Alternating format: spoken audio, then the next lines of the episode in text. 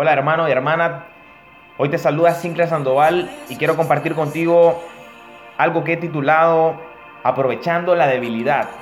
Déjame que te cuente lo que pasó en mi vida. Hace un par de meses estaba pasando por un momento en el cual literalmente sentía que no poseía fuerza, que las fuerzas se habían ido de mi vida, que mi interior estaba vacío.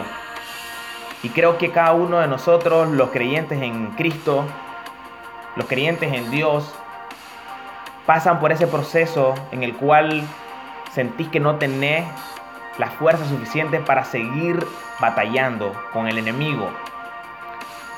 Y llegar a un momento de temor, aflicción, angustia, todo este tipo de cosas que cada uno de nosotros puede experimentar. No somos exentos a nadie de experimentar esto. Pero lo más crítico era de que no sabía por qué había llegado ese problema interior que tenía. Y tampoco sabía cómo saldría de eso. Pero lo que sabía es que seguía confiando en Dios. Seguía confiándole a Dios. Mientras oraba, llegó un momento donde el Espíritu Santo me hizo sentir que Él estaba siempre de mi lado que nunca me abandonaría.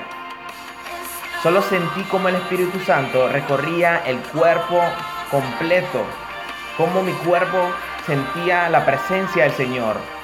Y literalmente estaba callado, solamente quería sentir a Dios y empecé a sentir restauración, empecé a sentir libertad.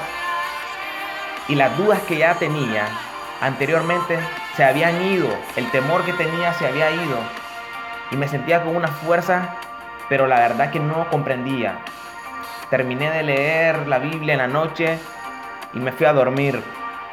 Pero hace poco estaba leyendo el libro de Romanos en el capítulo 8 y pude comprender qué había pasado aquella noche. Me gustaría que leamos Romanos capítulo 8, versículo 26 en la versión hispanoamericana, que dice de esta manera. Asimismo, a pesar de que somos débiles, el Espíritu Santo viene en nuestra ayuda. Aunque no sabemos lo que nos conviene pedir, el Espíritu Santo intercede por nosotros de manera misteriosa. Literalmente esto es de una manera misteriosa porque yo no hice nada y el Espíritu Santo me liberó de cada una de esas cosas.